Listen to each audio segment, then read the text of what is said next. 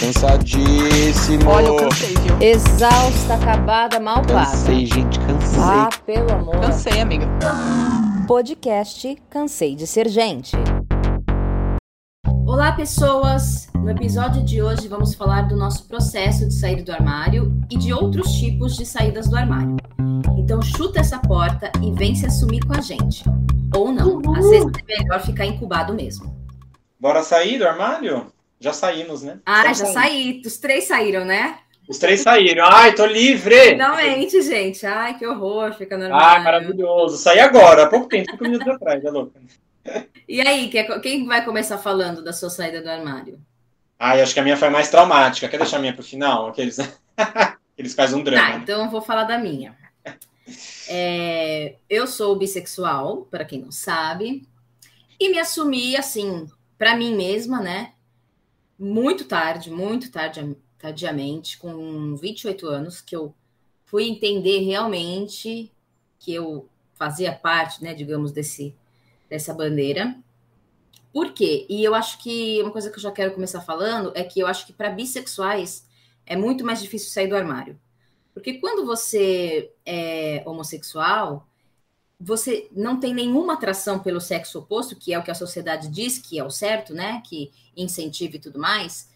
Quando você não tem atração pelo sexo oposto, é muito mais fácil você compreender que você é gay, que você é lésbica, né? Que você não é heterossexual. Agora, quando você tá, nesse, você tá na bissexualidade, quando você também se atrai pelo sexo oposto, é essa atração pelo sexo oposto faz você diminuir e muitas vezes apagar e não querer enxergar a atração pelo mesmo sexo. Porque toda a pressão social, toda a questão da heterossexualidade compulsória, quem não conhece esse termo vá procurar, porque é um, é um termo que o feminismo cunhou sobre heterossexualidade compulsória. E aí, quando você é bissexual, você fica nessa hetero, heterossexualidade. Ah, eu gosto de homem também? Então, beleza, deixa eu olhar para cá, porque eu não quero enxergar que eu gosto de mulher também. Então, o meu processo foi mais ou menos assim. Eu, a primeira vez que eu fiquei com meninas, eu tinha 16 anos. Para mim foi normal, não senti nojo, não senti nenhum desconforto, nada, foi ótimo. Mas é aquilo, sempre foram surgindo namorados na minha vida, homens, né? E eu fui namorando esses caras e toda vez que terminava um namoro, eu pegava e ficava com alguma mulher. Então tinha essa coisa de ficar intercalando, mas assim, nunca tive nenhum relacionamento sério com mulher, né? Nesse, nesse entremeio entre namorar homens e ficar solteira. Nunca consegui, né, engatar um namoro sério. Sério assim, duradouro, né? Então eu nunca quis olhar para isso, meio que foi, ah, tá bom, de vez em quando eu pego mulher, tá tudo bem. Mas ai, sou hétero. Até que um dia eu tava conversando com um amigo meu que se considera bissexual, aí eu tava falando, ai, que eu tava vendo num aplicativo, esses aplicativos de Tinder, essas coisas. Ah, eu tava vendo que tem o termo heteroflexível. Será que eu sou heteroflexível? Aí ele, amiga, para de ser louca, você é bissexual, né? Aí eu, ah, verdade, né? Ele, não, não interessa se você nunca namorou uma mulher ou se você é, fica mais com homens. Você, se você gosta também de pegar mulher, você é bissexual. Aí eu me abri para isso. Eu falei, não, realmente, deixa eu parar de ser louca, né? Deixa eu me assumir aqui, porque realmente não faz sentido, né? Esse negócio de heteroflexível é igual broderagem, né? Que a pessoa não assume e fica aí tentando arranjar outros nomes para amenizar a coisa. Aí eu me assumi, né, para mim mesma, falei, não, então acho que é isso mesmo, né? Sou bissexual. Aí conheci uma pessoa que namorei, uma mulher que namorei, e foi maravilhoso, gente. Foi meu melhor namoro, foi, foi uma experiência incrível. E talvez isso, de certa maneira, assim, para mim me validou, assim, para mim, né? Não que se você nunca tenha namorado uma pessoa do mesmo sexo, você não seja bi. Mas para mim eu falei, não, cara, é realmente, eu gosto mesmo de mulher também. Enfim, aí levei ela na casa do meu pai, meu pai mais de boas, só levei ela, não falou nada. Minha irmã, meu irmão já sabiam que eu ficava com mulheres, então foi tranquilo. E aí o mais tenso foi com a minha mãe, que é que é religiosa, né? Então, mais tenso mais ou menos. Aí eu contei para ela, ela ficou uns três dias meio com a cara meio fechada, mas hoje é tranquilo também. Então, esse foi o processo da minha saída do armário. Não foi nada traumático, não foi nada terrível, não tive grandes crises. Eu só lamento que tenha sido muito tarde. Eu acho que com 28 anos eu estava bem velhinha, né? Devia.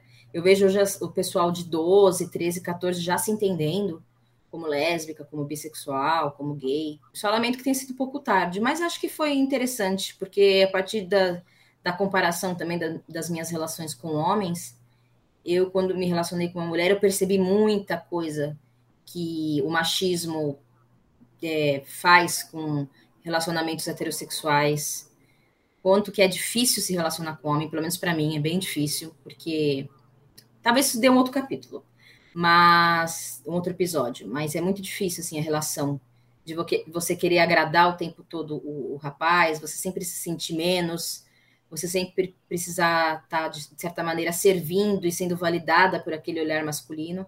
E quando eu namorei uma mulher, não tinha nada disso. Então foi libertador, assim, foi algo muito maravilhoso na minha vida. Então, agora sou bisona mesmo. Arrasou! muito legal isso que você falou, essa coisa da bissexualidade, né? Porque tem um estudo eu não lembro o nome agora, eu acho que é Dr. Stein, que é um, é um médico que ele fez um estudo que ele fala que é, ele fez uma, uma escala, na verdade, né, digamos que de 0 até 13, e nessa escala de 0 a 13, é, você tem ali o zero, né, que seria tipo o mais hétero, digamos assim, mais heterossexual, e o 13 que seria o mais homossexual. E aí ele fala que, na verdade, é muito difícil, dentro desse estudo dele, quem está nessas pontas da escala. Quem é tipo, nossa, no zero ali ou no 13, né? Porque a maioria das pessoas, ele diz que está meio que no entre dessa escala, né? Que seria justamente essas diversificações, né, de sexualidade, de gosto, etc. Claro que para ficar mais fácil, a gente se coloca, a gente coloca os padrões principais, né? Então, homossexual, heterossexual, bissexual, ou seja, pansexual, enfim. É, mas ele fala, então, por exemplo, tem uma pessoa, tem um cara ali que de repente ele é três. Então ele é mais hétero, mas de vez em quando tem uma curiosidade ali com homem, né? Que tem vários que são assim. É, ou, por exemplo, o cara, sei lá, eu, eu me considero assim meio 10, assim. Eu não acho que eu sou um 13, porque de vez em quando tem mulheres ali que me atraem, apesar de eu não não não investir muito nessa parte, porque o desejo é menor, né? Mas eu também não acho que eu sou, digamos, totalmente homossexual, porque eu, eu sinto atração de vez em quando por mulher. Então é isso, né? É legal você entender que você tem essas modulações e que. É, é a sexualidade fácil, é um espectro, não é aquela coisa. Né? Fechada, né? Exatamente. Então é, é, muito interessante isso que você trouxe, né? Da bissexualidade. Eu também acho que é mais difícil. É, até antes de falar o meu relato, eu percebo porque.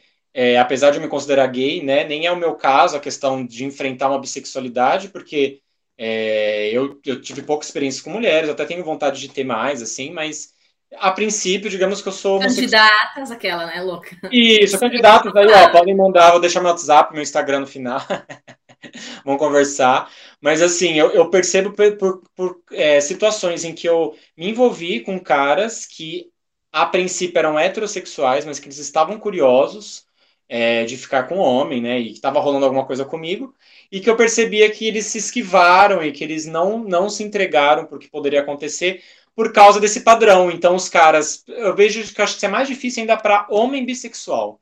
Porque como tem essa questão do machismo, então eles ficam confusos, que eles falam assim, nossa, mas eu sou hétero, né? Aquela coisa toda, eu sou macho, né? E vem aquela coisa toda machista. E aí o cara, tipo, às vezes não se permite ter uma vivência com outro cara ali. Porque ele acha que ele já vai ser, tipo, gay, então. E às vezes o cara não é gay, ele é bissexual, né? É, e, e, eu concordo com você. Eu acho que para o bi, dentro da nossa sociedade, uma sociedade que estipula rótulos, eu acho que é mais complicado mesmo. Eu, eu vejo que é mais desafiador. Eu acho que principalmente para o homem bissexual, por conta da questão do machismo, né? É, mas enfim. E aí, meu caso, né? Então, meu caso foi um pouquinho mais difícil, porque eu tenho uma formação católica, né? meus pais são católicos, então desde pequeno, desde a pré-adolescência, na verdade, eu percebi que eu queria ficar com os meninos, né? De vez ficar com as meninas, aquela fase de 11 anos, 12 anos, que a gente começa a ter interesse. Eu ficava com as meninas, mas não sentia vontade ali. Eu queria ficar com os meninos, né? Então, para mim, foi mais complicado por conta da formação religiosa que minha família tem forte. E aí, o que aconteceu? E aí, eu entrei numas de achar que era pecado, aquela coisa toda. E eu entrei para a igreja com 17 anos, para a igreja evangélica, né? Porque até então eu era católico. Porque eu tinha visto um programa é, na TV que uma homossexual foi curada por Jesus, né, dentro do relato ali dela, da homossexualidade. E eu entrei para a igreja achando que Deus ia me curar da homossexualidade. Gente, muito louco. Então você entrei... já entrou na igreja evangélica com esse intuito? Eu entrei com esse intuito, por mais que eu tenha gostado, Caramba. lógico, da igreja, né? Eu me senti tocado ali por Deus. Eu tive experiência, eu falo que eu tenho eu tive experiências espirituais na igreja que até hoje tem muito lugar que eu ainda não tive, porque realmente tem uma força ali, né, a coisa. Mas eu confesso que a minha intenção primordial ali era para ser curado da homossexualidade, porque eu falava, Jesus curou a mulher lá, vai me curar também, entendeu?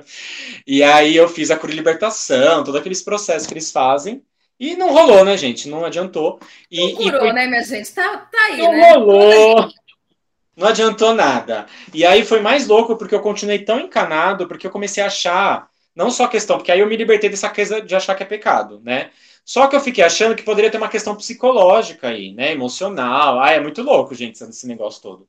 E aí eu fui fazer a terapia lá com a fulana, que eu não vou citar o nome, né? Que me fez muito mal, porque eu também achava que poderia ter uma questão ali que eu precisava ser curado na minha infância da homossexualidade. E aí também não resolveu nada, gente, só me deixou com mais culpa, né? Agora percebe, só para te interromper, mas. É, não, não, pode comentando junto, porque meu amigo é lá são meio loucos O tanto de violência que você se fez passar. Total, total, pra, total. Por causa que a sociedade diz que é errado um homem gostar, sentir atração, amar, enfim, outro homem. Percebe? Exatamente. Quanto que você se foi buscar violências contra si mesmo. É bizarro. Sim, exatamente, é bizarro. Eu, eu me machuquei muito nesse processo. E quem aí, né, a Fabi sabe um pouco da, das coisas, e quem tem muita gente que sabe até mais detalhes, assim. Foi realmente um processo que eu me machuquei muito, não, não indico isso para ninguém, isso que eu passei, né? Hoje eu tô com 34 anos, eu sei que eu perdi muito tempo da minha vida é, por conta dessas coisas que, na verdade, hoje eu sei que são uma bobagem, que são tudo construções patriarcais e machistas, etc. Né? É, não estou dizendo que quem faz isso, quem acredita nessa viés está errado, mas da minha experiência, eu tenho lugar de fala para falar. É, cuidado com, com se martirizar, colocar questão religiosa nisso, porque isso traz muita dor emocional, né? É, e aí, depois de um tempo, então, acabei realmente me aceitando, e aí parei de fazer essa terapia também com essa mulher esotérica, inclusive, que, que também me fez mal tanto quanto a igreja, em alguns aspectos até mais do que a igreja. E, e aí eu comecei, né? Aí sim, hoje eu, eu digo que eu me aceito e consigo perceber até que talvez exista ali, exista também uma tendência uma pansexualidade, talvez, mas isso eu vou descobrir com o tempo, né? Para os meus pais foi mais difícil no começo, minha mãe foi mais assim, ela falou, ficou naquelas, não, mas tudo bem, a gente aceita, meu pai ele foi um pouco mais difícil, acho pela questão também de ser homem, questão machista, né? Mas, no geral, eles nunca me rejeitaram por conta disso. A minha irmã, que foi mais complicado, porque uma das minhas irmãs é evangélica, né? Os outros não, mas minha irmã foi. É, e meu outro irmão, minha irmã foi tipo assim, não, beleza, tamo junto, e é isso aí. E hoje, então, eu tô tranquilo e vamos seguir a vida, se descobrir e ser feliz. Meteu o pé na porta desse armário, hein? Meteu o pé na porta do armário. E, e aí, só mais um detalhe, é até por essa questão, assim, né, de quanto mais a gente se aceitar com mais rapidez, melhor, porque para mim o começo da minha homossexualidade ela foi muito difícil. Porque como eu tinha acabado de sair da igreja, eu também fiz uma coisa que eu também não indico, que eu fui com muita sede ao pote. Então eu saía com gente, até confessando, assim, saía com o gente. que... O famoso porra louca, o famoso. Porra louca. Eu fui muito pro oposto, é. assim, saía com gente desconhecida, meio que me arrisquei muito, sabe? Eu tava com 21 anos, loucão, assim. Então também eu sei que eu fiz coisa que, que não, não precisava ter feito daquele jeito, entendeu? E não é questão que eu tô sendo moralista, é questão que eu que tinha coisa ali que eu poderia ter me dado mal mesmo, saído com gente. Não, não é questão de ser moralista, gente. Eu detesto essa gente que a gente tenta fazer um. falar um pouco mais de ponderação, e as pessoas, ai, você tá sendo moralista. Não, é, cara. não é isso. Podia ter, ter apanhado, ter sido. Exatamente, né? exatamente. Imagina, eu fui pra. Foi para casa de gente aí com 20 e poucos anos. Nossa, né, imagina, você nem sabe. Com, né? Não, que eu nem conhecia. A pessoa podia ter sido uma louca, homofóbico, podia ter me matado, né? Exatamente. Então é nesse sentido, gente. Cuidado, né? Vamos, vamos com calma nas coisas, porque senão a gente realmente pode se dar mal. Mas é isso, gente. Então, bora se assumir, arrasar na vida, sair do armário. Ai, gente, estava aqui ouvindo, né, a, os, os, casos de vocês e pensando que é, nesse ponto é, eu tive um certo um certo privilégio, assim, né? Não que a, a minha infância ou qualquer coisa assim tenha sido fácil, né?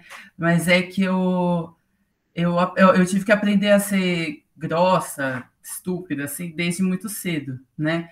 Então eu nunca me importei muito com, com essas questões, como o Flávio, por exemplo, estava citando, né? É, por exemplo, ah, eu tinha uma irmã que era evangélica, então é, foi mais complicado com a questão da minha irmã e tal.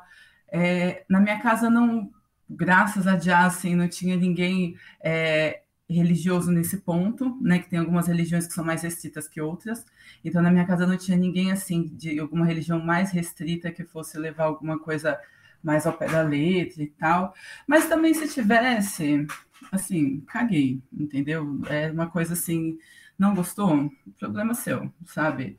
É, porque eu acho que é uma coisa complicada, né? A gente, é, ainda mais quando a gente está nessa idade de ser é, adolescente, de ser jovem, você já tem tanta coisa para correr atrás e resolver. Aí vem pai e mãe, fica dando pitaco na sua vida, nem sabe o que está acontecendo, né? Esse é mais um BO. Então, é, eu nunca fui muito de ficar expondo as minhas coisas ou contando as minhas coisas para para família nem nada e eu nunca namorei sério assim de ter que levar a pessoa em casa que é, aí é o ponto que você acaba sendo obrigada a contar mesmo né ah estou namorando esta pessoa do mesmo sexo vou ter que levar ela em casa a não ser que você tenha que realmente levar a pessoa em casa você consegue ir, ir levando né ir escondendo não sei o que e acabou que foi uma coisa. Não foi uma coisa assim que eu parei para pensar. Tipo, ah, tá. Sei lá, foi uma coisa que só aconteceu. Acho que eu devia ter uns, sei lá, uns, uns 14, 15 anos, mais ou menos, a primeira vez que, que eu beijei uma menina. E foi meio na, na brincadeira, assim. A gente estava todo mundo na, na rua, na, na casa de uma amiga, assim, tinha bastante gente na, na rua, o pessoal ficava na rua conversando, brincava disso, brincava daquilo tal. E acabou que rolou e foi tipo, ah, legal, não sei o quê. Depois disso aconteceu com outra e só foi indo, sabe? Eu nunca parei para pensar sobre isso mesmo. Aí beijava um menino, beijava uma menina, piriri pororó, e a coisa assim foi indo. Eu nunca parei para pensar sobre. É, com a minha mãe, não foi, nunca a gente teve uma conversa de tipo, ai mãe, olha, eu fico com meninas. Eu acho que ela ficou sabendo. É, porque eu acho que ela achou um papel que tinha alguma coisa escrita, não sei o que. Aí a Angela veio me perguntar. Ainda era um papel, gente. Ai, olha, eu fico puta com essas coisas. Ainda era um papel que estava no lixo. E era um papel que tinha um negócio escrito que era porque, olha só, gente.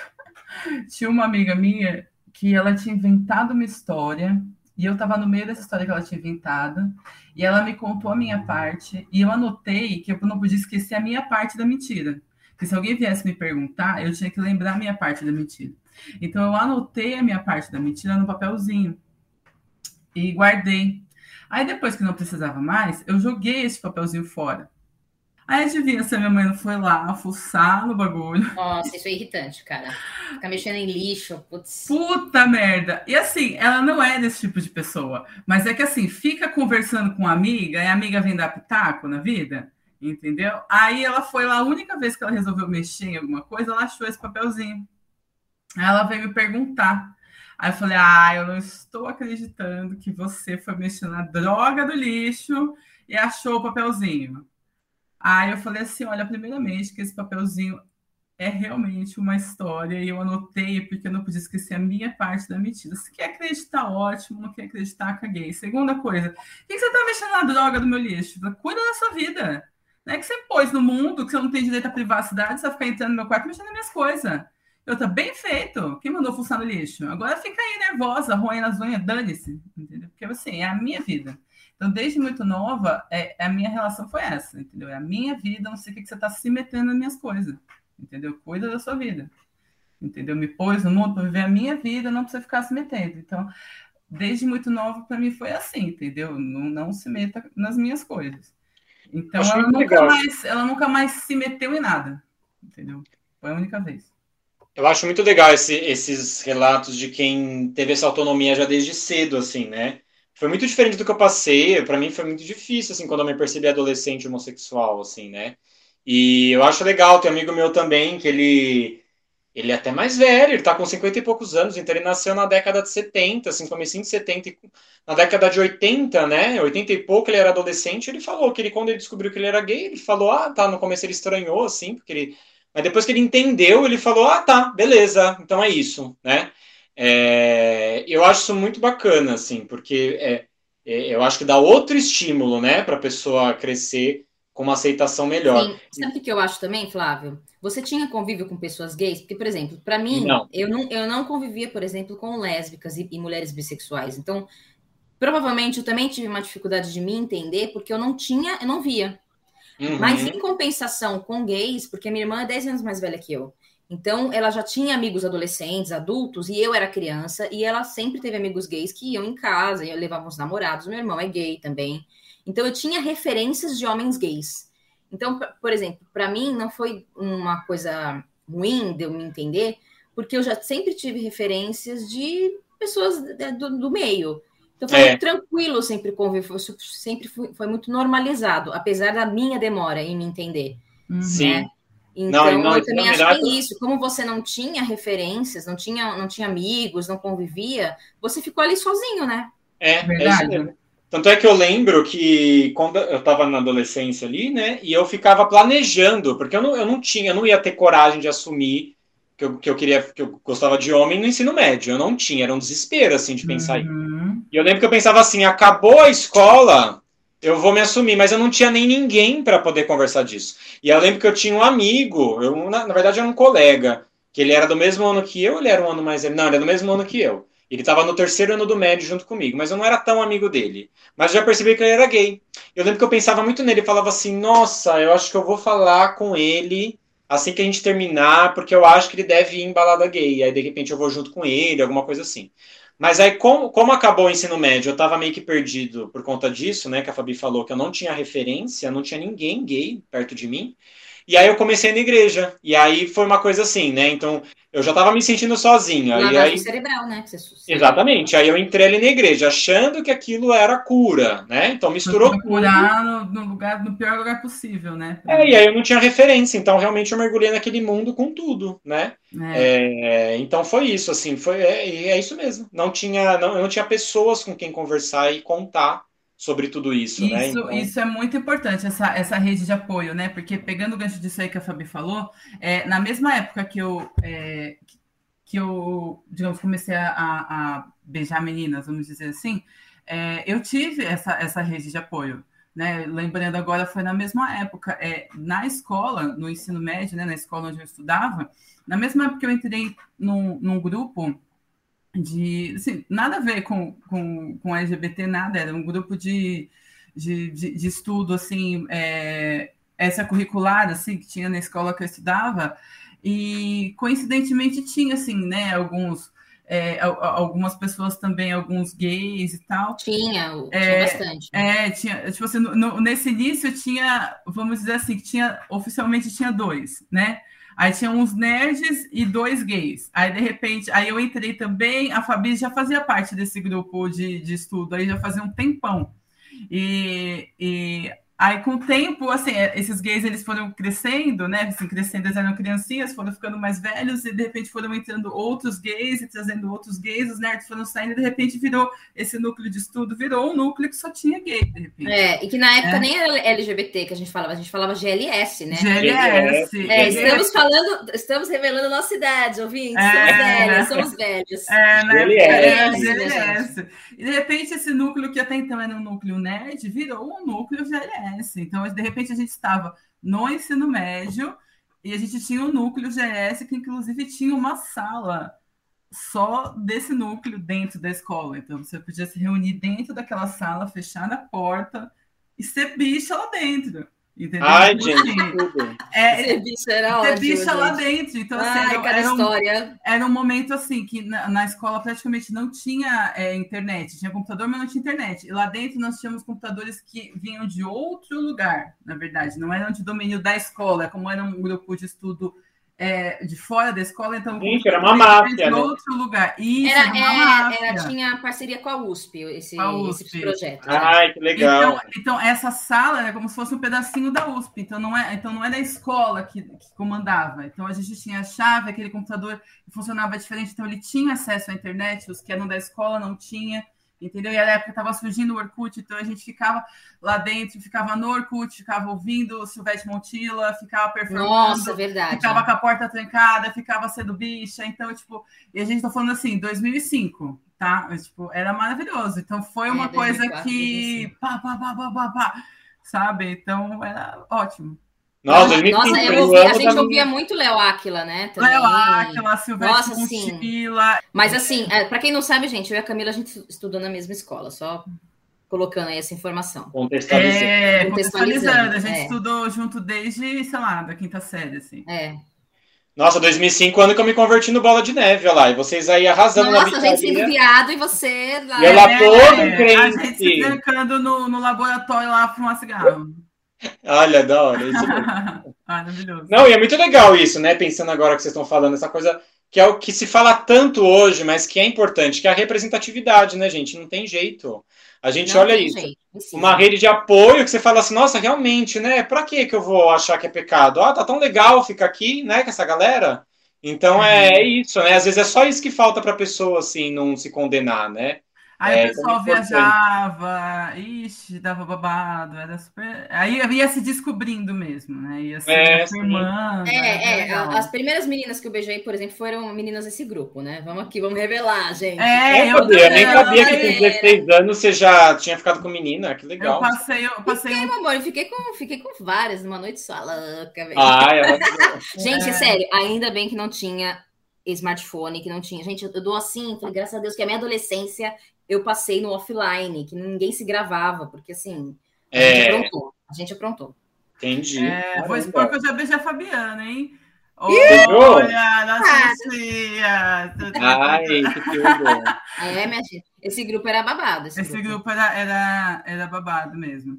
Mas aí você vê que a pessoa tem, é, como é importante a questão da, dessa rede de apoio que você vai se descobrindo, né? As pessoas vão, vão junto. Sim. E assim, muita gente que era desse grupo, que beijava menina, que beijava menino, hoje em dia é casado com pessoa do sexo oposto, é, sim, com sim. filho, aquela coisa. Foi uma, uma fase de descoberta, outras pessoas não, outras pessoas. É, é zoeira mesmo. Tal. É, então, assim, é realmente aquela fase da, da, de você se descobrir, né? Eu acho que todo mundo tinha que ter essa as, as pessoas tinham que nascer é, é, pansexuais e com o, o, tempo elas, elas migrarem para ver se, se elas são outra coisa. É, total. Eu acho, que é, eu acho que é meio que assim que tinha que ser, sabe? Não você nascer hétero e depois você ver se é outra coisa, sabe? Sim. Eu só queria falar uma coisa em relação a isso da religião, por quê? Porque eu fui criada numa religião, tá? Testemunhas de Jeová, minha mãe, meu avô, minha avó eram, então me levavam. Mas, por exemplo, isso nunca foi uma questão para mim, por exemplo, de conflito. Eu nunca achei que, ai, Deus estava achando errado. Isso, nossa, nunca passou na minha mente, assim, essa, essa culpa cristã, nunca. A minha questão em entender que eu gostava de mulher era mais a imagem que eu tinha sobre ter uma relação com o homem. Sabe, essa coisa de ter uma relação heterossexual, de arranjar Sim. um homem que vai gostar de mim, essa coisa quase, essa coisa romantizada da, da vida dois heterossexual, entendeu? Então eu vou formar uma família.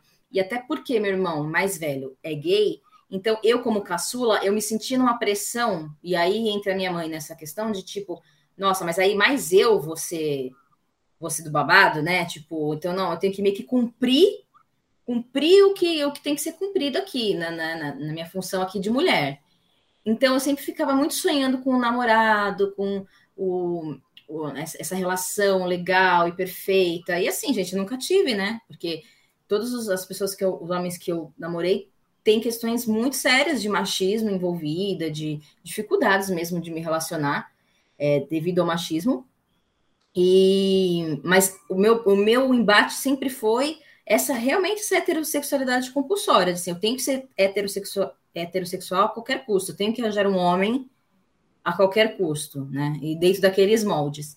E tinha uma questão também de eu querer faz, formar uma família saudável, tipo assim, ah, a família que eu não tive, eu quero formar a família com filhos, e aí. Então tinha toda uma projeção no futuro dessa família, desse homem, que eu ficava nisso.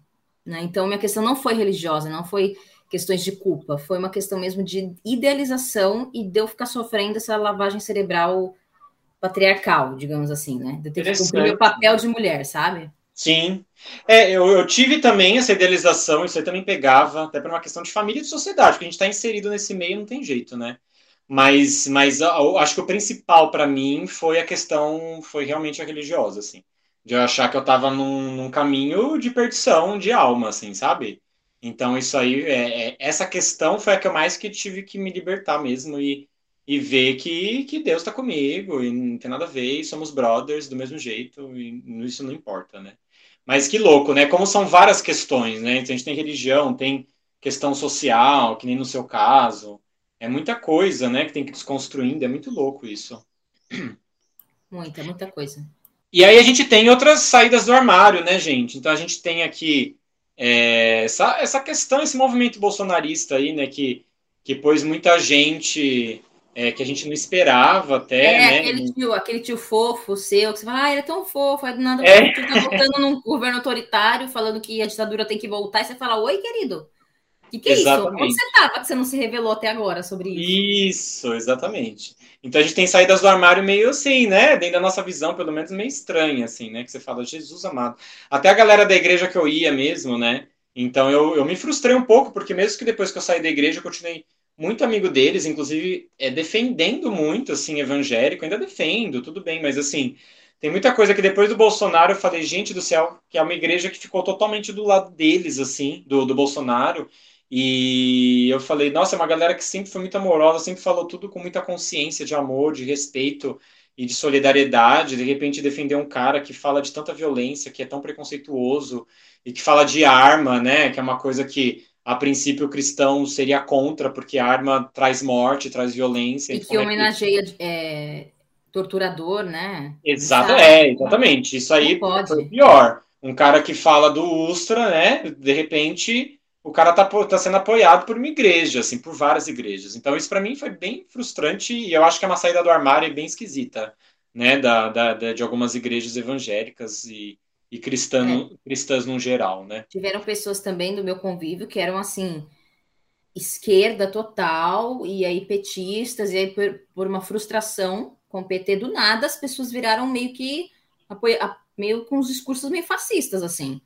Sim. Aí e aí é muito estranho, eu fico, gente, peraí, se você tinha um discurso, você tinha ali uma convicção, valores de esquerda, e aí do nada, aí do nada não, mas por causa de uma frustração, você muda totalmente o teu discurso, aí eu fico pensando, será que tinha mesmo aquele discurso? Eu acreditava mesmo ou não sei, o que, que aconteceu nesse meio tempo, que a pessoa do nada muda e agora apoia Bolsonaro e vai votar mesmo, e e odeia pobre, sabe umas coisas assim do nada que você fica, Sim. gente, não faz sentido a é, postura que você tinha.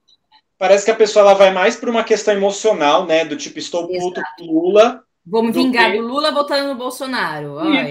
Mas fala, gente, tá, e daí, né? Tipo, o que isso vai. Então a pessoa tá alicerçando, tá se alicerçando, na verdade, numa pessoa em si, e não numa base de princípios. Tudo bem, os princípios eles mudam, eles se alteram. Mas tem princípio que é estranho alterar, né? Então, de repente, você acredita Exato. numa coisa você fala, ah, sociedade, é, somos todos iguais. De repente você fala, não, não, na verdade, sei lá, o pobre que se dane. Aí você fala, meu, como assim? Então, realmente, é, é muito estranho isso mesmo. Eu também tenho gente da minha família que também votou em Bolsonaro totalmente nesse viés de, se, de ter se frustrado com Lula, porque era muito petista, e aí Sim. ficou muito puto com tudo, e aí votou nele e hoje também é super contra o Bolsonaro, assim. Aí você fala, porque tudo bem, a pessoa votou ali, ela nem gosta mais do Bolsonaro, votou só pela raiva, mas também até que ponto que isso ajuda, né? Porque colocou o cara lá onde ele tá hoje. Então, Exatamente. É, é, sabe, é muito louco. É, eu acho que tem muita gente que no fim só quer fazer parte de alguma coisa, sabe? Parece que o ser humano sempre quer fazer parte de, de um grupo, fazer parte de, de um clube. É, Sim, amiga, coisa da... sabe como chama isso? Cérebro social. A gente tem. Cérebro a gente, social. É, a gente é programado para querer fazer parte de grupos. Porque, cara, é muito isso, que vocês estavam falando da coisa do, dos princípios, não sei o quê. Às vezes não é nem princípio, porque princípio é uma coisa muito, muito profunda, né? Isso tem que vir de uma, uma, uma, uma vivência, assim, para ser princípio de verdade, você tem que ter, eu acho que tem que vir da vivência um pouco, sabe? Que senão eu acho muito difícil isso vir de, de dentro de você mesmo, sabe? Senão acabar ficando meio na superfície e pode acabar meio que mudando é, meio que, que, facilmente. Assim, não estou falando que é uma regra para todo mundo, tá? Mas é, é, um pouco assim, porque essa coisa, ah, eu era, era do PT, aí se frustrou com o Lula, virou Bolsonaro. Se frustrou com o quê, cara? Fala para mim, o que, que frustrou tanto as pessoas no Lula, assim, a ponto delas migrarem para o Bolsonaro? Eu não sei dizer. Assim, o que, que foi tão ruim a esse ponto para mudar para um cara tão merda desse, assim, sendo que tinha outras opções a serem escolhidas. Eu acho que nada justifica. A única coisa que justifica a pessoa migrar é ela se identificar com as propostas do cara. Propostas em que sentido? No sentido de que, ah, eu no fundo, é, no fundo, eu nunca gostei desse papo de viado mesmo. Eu acho engraçado ele dizer que ele vai descer o pau nessas bichas. Então, no fundo, eu sempre pensei assim, só que não podia falar mesmo. Então, eu tinha que fingir que eu era do grupinho que gostava de viado, mas não gosto. Então, agora a gente pode ter aqui o, o, o grupinho do, do, dos babacas. Então, entrei. Entendeu? Isso. O, Bolsonar, o bolsonarismo foi uma grande é, saída do armário para muita gente. Assim. Muita gente é, se, viu, se viu no direito de falar coisas que antes pensava, mas não tinha coragem, porque sabia que ia é, né? Eu acho assim que não existe, não existe esse negócio de ai, me frustrei, votei no Bolsonaro que me frustrei com o Lula. Não existe. Você votou no Bolsonaro porque você se identifica com as coisas que ele fala, você se identifica com o jeito que ele age, você se identifica com todas as coisas. Que nem, por exemplo, é uma coisa que eu digo para as pessoas, por exemplo, no meu trabalho, tá? Eu sou uma pessoa extremamente grossa, estúpida, eu falo palavrão, ha, ha, ha, ha, ha. Só que eu não sou presidente, amor. Entendeu? Eu posso falar palavrão, dar patada, passar vergonha, porque eu não sou, não sou presidente. Entendeu? Aí eu falo assim: vocês votariam em mim para eu ser coordenadora aqui desse trabalho? Não votariam. Agora, como é que você vota num cara desse para ser presidente do país? Fala para mim. Não existe. Entendeu? Você não, não, eu, da mesma forma que eu não tenho, não tenho perfil para ser coordenadora de um negócio desse daqui, esse cara não tem perfil para ser presidente, porque você tem que ser político entendeu? Tem um mínimo de, de, de educação, de, de, educação, decoro, né? de decoro, exatamente, de engolir claro. sapo, entendeu? De levar na esportiva alguma coisa, entendeu? Jogo de cintura, é, é o mínimo de coisas, você assim, entendeu? Aí a pessoa ela não, não, ela, ela elegeu porque se identifica com as partes babacas da pessoa, vamos dizer assim, entendeu? Quando ele... é, e, e no meio com esse papo que, ai, agora que eu tô vendo qual é, o Bolso... qual é a do Bolsonaro, ele já demonstrava que ele era um escroto, que ele era preconceituoso, que ele era violento. Uhum. Antes, gente, antes. É que antes ele estava sendo violento com as pessoas com quem essas pessoas também costumam ser violentas, né? Por exemplo, ah, é engraçado quando ele é violento com a, é, com a Globo, porque ah, você não gosta da Globo, então quando ele zoa a Globo é engraçado, você gosta. Mas quando ele é, sei lá, ele faz uma piada com a Covid, a sua mãe morreu de Covid, Exato. aí você dói. Exato. Isso. Eu percebi muita gente que, dessa galera que falou assim, que percebeu agora, recentemente, que o Bolsonaro não é uma pessoa bacana, né? Eu percebi muito dessas pessoas o quê? Que no começo elas defendiam porque aquilo que, que, é, que era uma questão delas, que doía nelas, o Bolsonaro não atingia. Exato. Então, tipo, para elas estava tudo bem, entende? Aí, a partir do momento que o Bolsonaro atingiu um lugar em que para elas ofende, que elas perceberam só recentemente, aí elas falam: ah, esse cara na verdade me enganou. Ou seja, Nossa, na verdade. me enganou, né? Ah, então, ou seja, na verdade, não estava olhando socialmente do que ele estava fazendo, estava olhando só a partir da pessoa. A partir do momento que a pessoa se frustrou com aquilo que diz respeito a ela, aí ela, agora ela fala que o Bolsonaro não é uma pessoa bacana, entendeu? Porque antes estava tudo bem, é porque antes não mexia no. no, no é, estava tudo bem ficar zoando negro, indígena e mulher. Tava ótimo. Era negra, não indígena. Era, exato. Aí brincou com alguma coisa, por exemplo, da Covid, que a Camila falou, pronto. Agora ele é um, um, um horrível.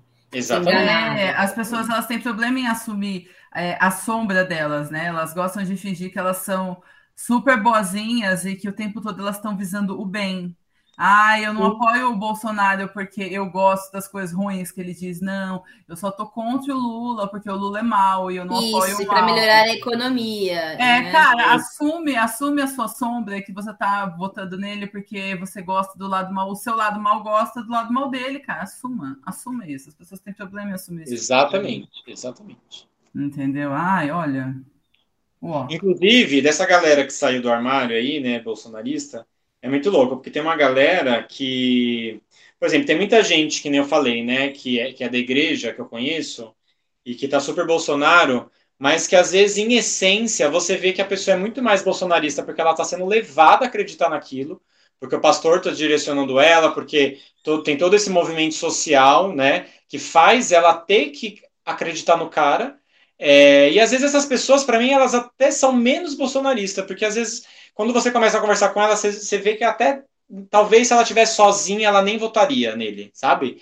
Só que o que é pior para mim é essa galera que não tem nada que a faça ter que acreditar nele, não tem nenhum movimento social que ela faça parte, não tem nenhuma religião que ela tenha que ser presa a isso, e que mesmo assim acredita nele. Aí você fala, nossa, esse realmente é bolsonarista, porque, tipo, não tinha nada que fez ela levar. A família dela às vezes nem é, e ela tá ali convicta. Você fala, nossa, esse é de sangue. Esse, é para mim, é o verdadeiro galera... da amado. Tem a galera que é, que é ruim de. Tem, tem falha de caráter, tem a galera que gosta dele porque tem falha de caráter, e tem a galera que gosta dele porque é, é meio prejudicado intelectualmente, entendeu? Então, a também, é prejudicada intelectualmente, você, se você é, moldar o discurso certinho e moldar para e, e falar para ela o discurso, ela não tem opinião, né? Ela não sabe, ela não sabe é, ela não tem argumento direito, ela não sabe interpretar o, o, argumento direito. Então, se você formular o texto certinho e jogar para ela, ela vai comprar.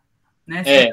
se, você fizer um texto bonitinho de direita e jogar para ela, ela compra. Se você fizer um texto certinho de esquerda e jogar, ela compra também. Então, ela vai estar sempre ali, ó sendo manipulada, né? Isso, na verdade, ela compra a ideia, ela é. compra a ideia que é bem vendida, né? Exatamente, ela... ela... compra a ideia que é bem vendida. E tem aquela outra pessoa que não, que ela não vai comprar a ideia que é bem vendida, que ela é inteligente, ela tá ali porque ela, ela, ela tem, que ela é ruim mesmo, ela gosta ali.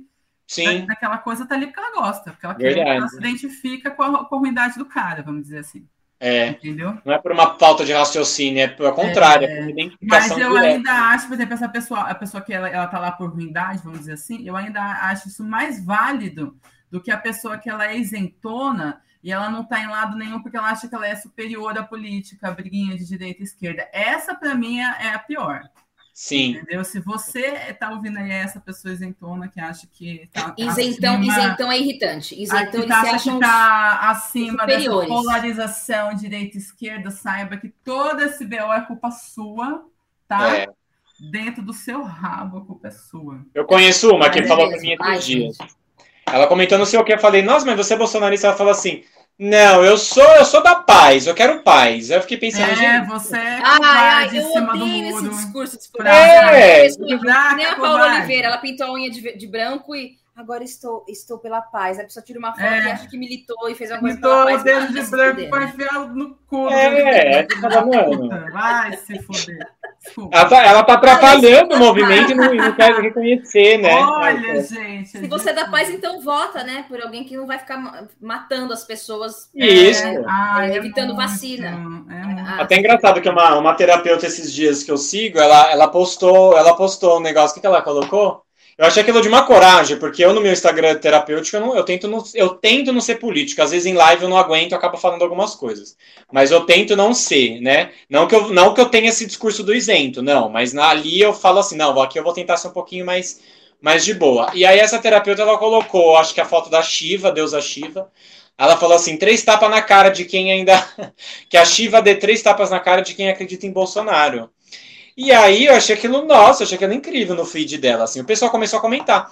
Aí teve umas terapeutas que falou, nossa, você polarizando, não sei o que lá, que absurdo. Aí eu não aguentei, eu falei, não, eu vou defender. Aí eu comentei lá, falei assim, não, não é questão de polarizar. Falei assim, é questão de que a gente está indo contra um cara que é totalmente é, contra o amor, né? Que você tanto está pregando, você que não quer polarizar. É né? isso aí, arrasou, se posiciona. Não, me posicionei super. E aí a galera nem comentou nada, sabe? Acho que a galera falou assim, ai, eu estou acima para comentar o que esse cara tá falando. Ai, ele, está, ele, ele é tão evoluído que eu não vou me manchar nessa minha aura. Gente, não, eles, não enxergam, eles não enxergam a transcendência. Meu amor, você vive na Terra, você vive numa, numa sociedade que ela é exercida por uma política, você tem que se posicionar. Você não se posiciona, você é um pau no cu. Ah, eu pronto, falei, é acho. é mesmo. Gente, é, porque se você não posiciona, aí que acontece? Alguém, alguém se posiciona por você. Alguém se posiciona Exatamente, aí as coisas são péssimas, as coisas são péssimas, e aí você depois vai reclamar que tá péssimo, vai falar é. o quê? Vai falar, entendeu? É igual, é igual uma galera que eu conheço que, que, é, que é gay que tá no armário, tudo bem, eu respeito quem tá no armário, mas é igual uma vez eu ouvi no outro podcast da galera falando. Tá no armário, então fica quietinho no armário, entendeu? Não fica, tipo, querendo falar contra ou mal. E aí eu conversei com um rapaz que é, que, tipo, super gay do armário, e aí eu falei sobre alguma coisa do movimento LGBT, ele falou assim, ai, eu não, eu não participo dessas coisas, eu não tenho nada a ver com isso. Aí fiquei pensando, aí falei para ele, então, querido, mas é justamente esse movimento que, que, que acontece, né, LGBT e tal, que possibilitou, de repente, a gente se conhecer no aplicativo, que eu tinha conhecido ele no aplicativo, né? Aí eu falei, então é todo esse movimento lá de trás, se a gente for pegar historicamente, é... ah, esqueci o nome do, do movimento que teve nos Estados Unidos, meu Deus, na balada lá, eu sempre esqueço o nome. É... Que é, é, Oi? Tony Well, aquele...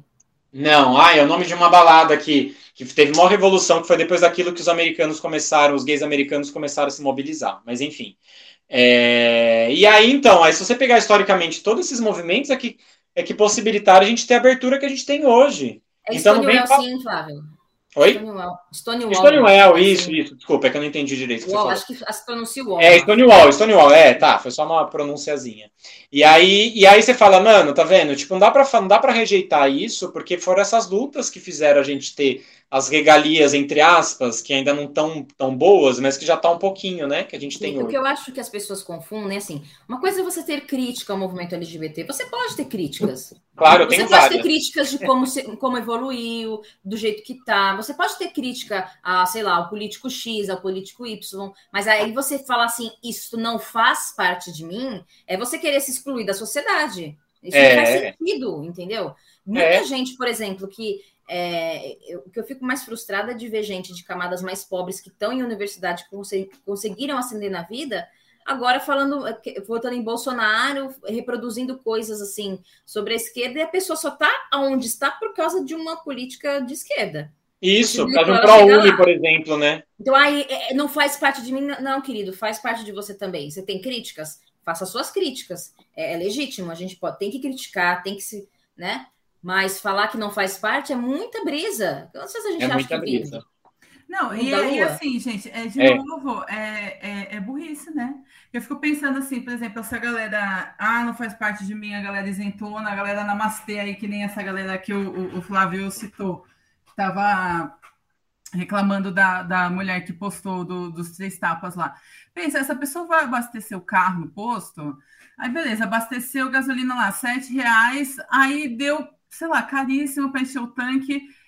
Aí ela, ela faz o quê? A hora que, que fica super cara a conta, ela só sorri, não, não escorre nem a lágrima. Ela faz o roponopono pro, pro, pro, pra gasolina? É, não Ela escorre, nem, não escorre nem a lagriminha assim do olhinho, nem treme de ódio aqui, nem o olhinho treme de ódio, não escorre nem uma, uma lagriminha, a gotinha de suor, de raiva, não acontece nada. Ela paga assim com um sorriso no rosto, dizendo: Ah, eu não tenho nada a ver com isso, eu vou só pagar porque não, não- é minha culpa, mas eu vou pagar, tudo bem, não tem problema, é, é namastê. Toma, faça aqui débito, namastê. É isso que ela faz? Aí ela vai E pagar um outra, gás lá, 300 reais o gás. Não, não tem problema, é a paz. A paz aqui, ó. Passa no É, eu sou da paz, eu vou pagar que 100 ela reais vive? gás. Essa filha da puta é assim que ela vive? Sabe? É, aquela, é o que eu tava falando, gente. Sabe, se Jesus chegou no mercado lá e desceu o pau em todo filho da puta que tava vendendo colarzinho. lá, Isso, É. era isso que eu ia falar. vem, Aí vem, você vai aí ficar vem, pagando de santa? Meu vem, amor, vem- eu vem quero, a, quero barraco. a, a pseudo, a pseudo hippie de boísta do Instagram dizer que, ai, bi, bi, bi, bi. ah, gente, vai. Não, e eu comentei, agora que eu lembrei, eu comentei isso, eu falei assim, o próprio Jesus Cristo, ele falava na cara dos caras que eles eram hipócritas e fariseus, então assim, o próprio Jesus, que seria o suprassumo da evolução, ele também fez isso. Então é, é muita brisa mesmo ficar achando que a gente não tem que questionar, porque os próprios caras, referência de espiritualidade para essa, essa galera namastê, pra- e eu me incluo na galera namastê, é, são pessoas que foram super questionadoras, entendeu? Porque justamente é isso, a gente transforma as coisas a partir da nossa vivência na sociedade. Então, é, Jesus quebrou lá, chutou o pau da barraca no templo, falava para os caras, vocês são sepulcros caiados, né? Tipo, vocês não têm Uhum. nada dentro de vocês. Então, cara, então é isso. Então tá tudo bem você ser, querer ser evoluído e questionar, né? Isso não é um problema. Então é uma falsidade. Aí você fica, tipo, todo... É, é falsidade mesmo. Entendeu? Essa gente, saiu, essa gente saiu totalmente do armário, essa gente fascista. É, Essa gente, essa gente que tem, que- que tem nojo de pobre, que tem horror a pobre, essa gente caquantibes, tudo, É. tudo saiu do armário. Tudo saiu do armário. É, as pessoas tinham Tá. que ser responsabilizadas é, pelos seus, pelas suas escolhas, entendeu? Eu acho que tá aí a, a, a questão. De, e as pessoas elas não são responsabilizadas pelas escolhas dela, entendeu? Por exemplo, é, essa pessoa que ela é que ela ficou isentona em casa, que ela não fez nada, que ela não votou em ninguém, que ela deixou o Bolsonaro ganhar, eu tenho certeza que quando abriu a, a, a idade dela para vacina, ela correu e tomou vacina. É. Entendeu? Só que eu acho que ela devia ter um carimbo bem grande na testa, escrito isentona, que é para quando abrir a idade dela, ela não poder tomar. Ela tem que ficar lá no final da fila, porque ela não se isentou. A vacina foi uma conquista de, de, da oposição. Da oposição. Em relação ao Bolsonaro. Sim. Então, assim, é, foi uma conquista que, que a gente perdeu o Paulo Gustavo, porque a gente não teve essa conquista antes, a gente não teve antes, porque a gente Ai, Paulo ela se, se, isentou de, de, de votar, se isentou de fazer um mínimo. Então, assim, eu acho que ela não merecia esse tipo de pessoa. Se você está aí ouvindo, tá? Pegue assim, a sua parcela de culpa tá? E, e carregue ela para sempre, tá? É, porque é, você só, só uma informação, casa, porque... É, é, e não fez o mínimo, tá? Então, assim, a gente perdeu um monte de gente incrível porque você não fez o mínimo. Então, assim, você tomou a vacina, mas você é um cocôzão. É isso que eu Em 2011, quando teve, que teve outra pandemia, não foi, não chegou a ser uma pandemia do jeito que foi essa, mas teve também outra, né? Outra, outra Covid. Não sei se eles chamavam de Covid. E em três meses tinha vacina no Brasil, tá? Exatamente. Quem estava no poder? O Lula. Exatamente. Então, então assim, assim ó, tudo que a gente perdeu, tudo que todas as coisas que a gente perdeu, tudo que aconteceu, é, sabe, foi tudo por causa que esse bosta tá no governo, isso tá no governo por quê? Por causa de todo mundo que não que ficou em casa isento, acovardado, entendeu? Se julgando superior. E só que quando abriu a sua idade, correu para tomar vacina. É, então, foi a H1N1, gente. As pessoas tinham que, ser, tinham que ser responsabilizadas. É que nem agora aí, tipo, faltando água, sabe? Tem ou seja, relatório tudo vazio, você passa na rua um monte de velha lavando calçada. Eu acho que essas pessoas elas tinham que ser taxadas, entendeu? A hora que tiver pouca água, então aquela vai ter racionamento na casa daquela senhora e na minha não. E caguei. Entendeu? Só que aí a hora que falta água, não eu que economizei, eu vou ter que dividir a minha água com aquela mulher que está lavando quintal na chuva. Entendeu? Eu acho que é, é, é, a, é, a, é, a, falta de noção do que é coletivo, do que é público e do que é coletivo. Exatamente. É, você, você individualiza uma questão que ela é totalmente, totalmente coletiva. Então não dá para você falar que você está acima dessa polaridade e se isentar, sendo que essa sua isenção, como a Camila está falando, ela vai respingar em todo mundo. Em todo mundo, exatamente. E outra, é... em mim é da minha conta também. Não adianta vir dizer que ah, é da minha conta, é eu que estou pagando. Cara, dane-se é você que está pagando. Não importa quanto você vai pagar, importa que a hora que faltar, eu vou ter que dividir o meu com você. Então, se é a partir se eu vou ter que dividir o meu, então é da minha conta também. Entendeu? Tá certo, tá. total. E outra, essa galera da isenção, eu lembro que até a moça lá do, do post, uma das terapeutas, não sei o que ela é, enfim, é da, da galera Namastê, ela comentou, tipo assim, é. Ai, é, só, só me frustro com você. Falando para a terapeuta que postou o negócio da, da Shiva, né? Alguma coisa assim, que, que também foi ofensivo. Aí você fala, tá vendo? A pessoa ela se coloca no lugar de acima da polarização, mas no comentário dela, ela foi super agressiva com a outra que postou aquilo, entendeu? Aí dá vontade de falar, nossa, você tá se achando superior, mas olha o jeito que você tá falando, super violenta com a mulher.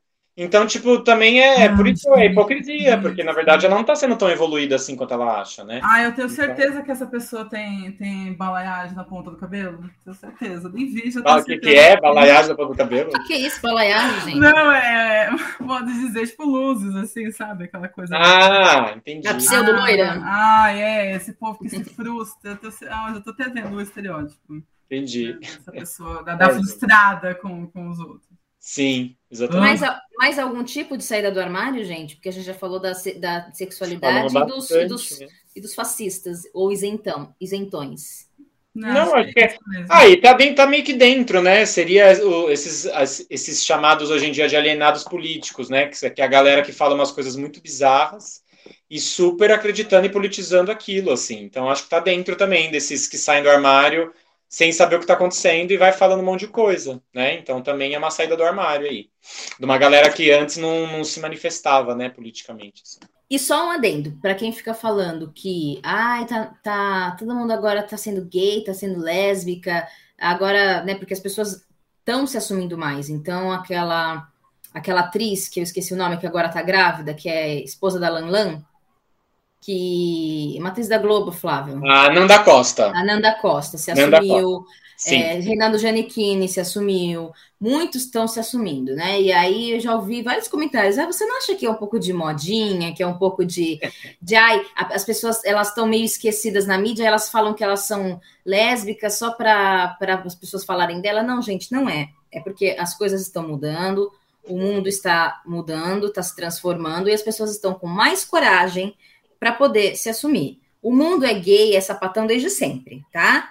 Desde lá da Grécia Antiga, desde, desde que tem gente, tem gente do mesmo sexo se pegando. Então, assim, não, não é modinha, tá? Então, assim, deixem as pessoas saírem do armário. Parem de ficar falando que isso é modinha. As pessoas estão com coragem apenas, né? estão tendo apoio para isso. Então, saiam do armário, quem tiver que sair. A não ser que você seja preconceituoso. Aí fica mesmo, fica bem dentro do armário, não sai, não. Arrasou, Fabi. Isso é muito legal, porque é exatamente isso. Dá, dá uma sensação, tem muita gente que fala que dá a impressão que agora tem mais gay. Não tem mais, gente. Sempre teve. É que agora estão com coragem de se assumir, exatamente como você falou. Então a galera, a galera homossexual existe desde lá, né? Os soldados gregos, eles pegavam ali, né, no, no exército. Na Idade Média também deve ter tido um monte de gente que se pegou ali. É, e a gente fala bastante de Grécia, mas assim, muitas, muitos povos indígenas também. Sim. Homem com homem, mulher com mulher. Então, assim, não é uma coisa só do Ocidente, não é uma coisa. É, é do Ocidente, é do Oriente, é de povos antigos, de povos é, modernos. Então, assim, é, sempre teve. É que, a, é que veio a igreja e veio o sistema patriarcal e colocou isso num, numa forma do, de errado, mas sempre teve. Exato, é isso aí. Então vamos se assumir mesmo. É, não adianta dizer que ah, é porque na minha época não tinha essas coisas. Tinha sim, tinha muito. prestar atenção lá na sua época, pica-pau já se travestia inteirinho, já colocava, já ensinava a colocar meia, é, batom, o vestido, arrumava o cabelo, não só ele, o pica-pau, perna longa, todos eles se montavam inteirinhos, tá? Então Isso não mesmo. vem dizer que, ah, é porque não tinha, tinha sim. Aqui não tem lugar para sentar, não? Senta, que lá vem dicas. Vamos nas dicas? Eu, eu, eu pensei só coincidentemente, vai bater muito com a minha. A gente falou tanto de partes sombrias, né, vindo à tona. Bate muito com a minha live que vai ter agora, quinta-feira, dia 11, galera, no Flávio Oraculista Instagram, às 20 horas, que é a sombra de cada signo. Então eu falo sobre astrologia, nessa live eu vou falar sobre cada signo, e o lado sombrio, né, que seria o lado que não é tão bonito de cada signo, mas que é legal também se conscientizar, que é um lado que tem que sair do armário como consciência, né? E não como algo que venha destruir a humanidade, né? Porque o lado sombra a gente sabe que se a sombra é muito alimentada também ela pode fazer coisas horríveis.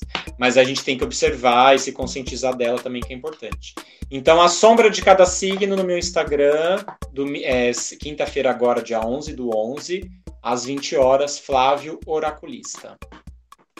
Eu tenho duas indicações, dois filmes. Um é sobre é, o filme Elise e Marcela, que está na Netflix é um filme que fala de duas mulheres que se apaixonam em 1910 e aí elas tentam forjar um casamento. Uma delas é, corta o cabelo, começa a se vestir com roupas masculinas para tentar se passar por homem e elas se casam, elas conseguem se casar. Então conta a história desse casamento que foi o primeiro casamento união homossexual da Europa.